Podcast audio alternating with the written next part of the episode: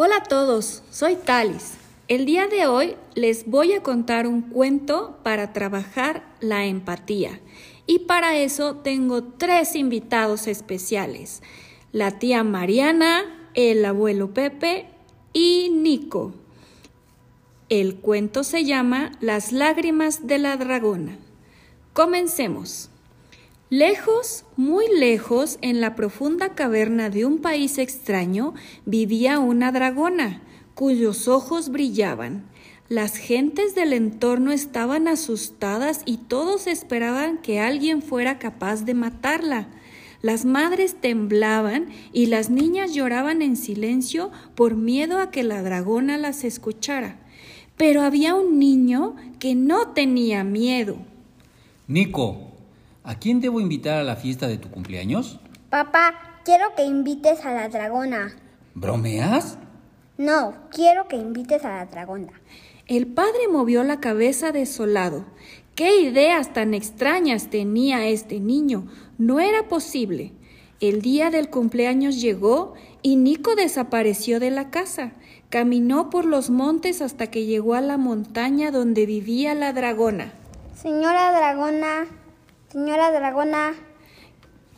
¿Qué pasa? ¿Quién me llama?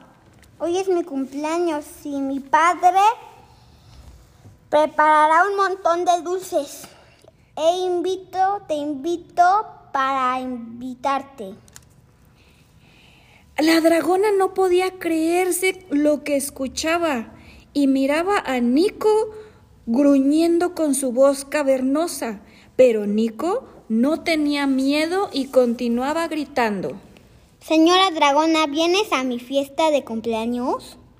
Cuando la dragona entendió que la, el pequeño estaba hablando en serio, se conmovió y pensó.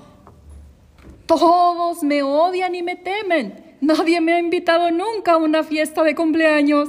Nadie me quiere. Qué bueno es este niño. Y mientras pensaba esto, las lágrimas comenzaron a rodar por sus ojos. Al principio eran pocos, pocas lágrimas, después tantas y tantas que se convirtieron en un río que descendió por el valle. Ven, móntate en mi espalda, te llevaré a tu casa. Nico vio salir a la dragona de la madriguera. Era un reptil muy bonito, con sutiles escamas coloridas, como una serpiente y tenía las patas muy robustas. Nico se montó sobre la espalda del feroz animal y la dragona comenzó a nadar en el río de sus propias lágrimas. Y mientras nadaba, con una extraña magia, el cuerpo se convirtió en una barca con adornos hermosos en forma de dragón Nico llegó finalmente muy feliz a su casa y encima de la dragona.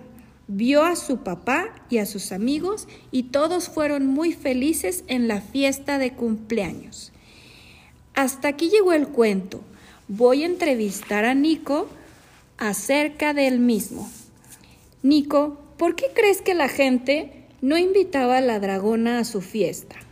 Porque la odiaban, le tenían miedo. ¿Y por qué crees que le tenían miedo? Pues porque era un animal fe muy, muy grande y pues les daba miedo. ¿Y por qué crees que Nico la invitó? Porque tal vez le gustaba. Y quería conocerla, ¿no? Sí.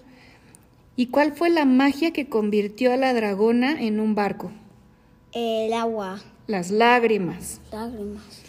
Ok, en este cuento trabajamos cómo Nico se conmovió de que nadie invitaba a la dragona y fue empático con ella y la invitó a su fiesta. La dragona, al estar conmovida, lloró y lloró y hizo un río. Hasta aquí llegamos. Espero que les haya gustado. Nos vemos hasta la próxima.